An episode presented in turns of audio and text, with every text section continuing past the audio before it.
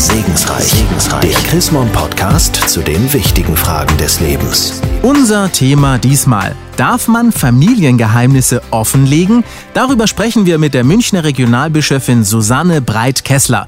Frau Breit-Kessler, von was für Familiengeheimnissen sprechen wir da eigentlich? Die Frau Mama, die als Kind einmal ein Kaugummi geklaut hat, oder geht's da durchaus schon um etwas tiefschürfendere Leichen im Familienkeller? Ja, wenn man von Familiengeheimnissen spricht, meint man eigentlich immer sehr dramatische Angelegenheiten. Da meint man beispielsweise, dass eine Frau ein Kind verloren hat oder ein Kind zur Adoption freigegeben hat, dass jemand in der Familie homosexuell ist oder irgendeine dubiose politische Vergangenheit gibt, äh, worüber eben alle nicht gerne sprechen.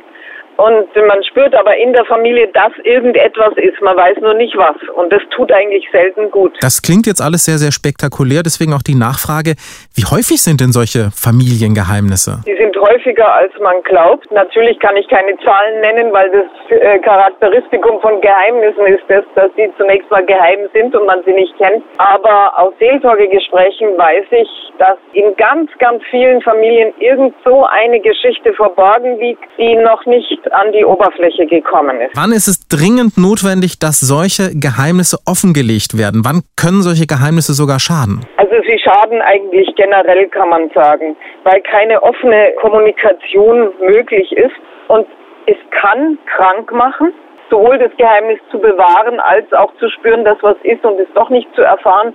Und was also fast noch schlimmer ist, es kann in manchen Familien zu Wiederholungen führen. Das heißt, das, was passiert ist, wird dann, ohne dass man weiß, dass es passiert ist, im eigenen Leben wiederholt. Heißt denn das aber automatisch alle Verschwiegenheiten sofort auf den Tisch oder gibt es da nicht auch manchmal Geheimnisse, wo es vielleicht doch besser ist, wenn man sie für sich behält?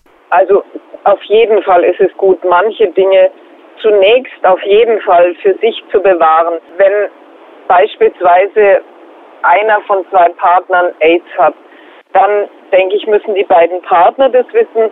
Aber es gibt keine Notwendigkeit, das in aller Welt herumzuposaunen, weil man sich dann leider wohl doch einigen üblen Nachstellungen aussetzt. Also es gibt wirklich keinen Zwang, sich zu offenbaren. Wenn man es denn aber tun will, dann ist ja nicht so schwer wie eben der erste Schritt. Wie fange ich es denn am besten an, wenn ich ein quälendes Geheimnis loswerden will, wenn ich mich offenbaren will? Also zunächst mal denke ich, ist es wichtig, Vier-Augen-Gespräche zu suchen.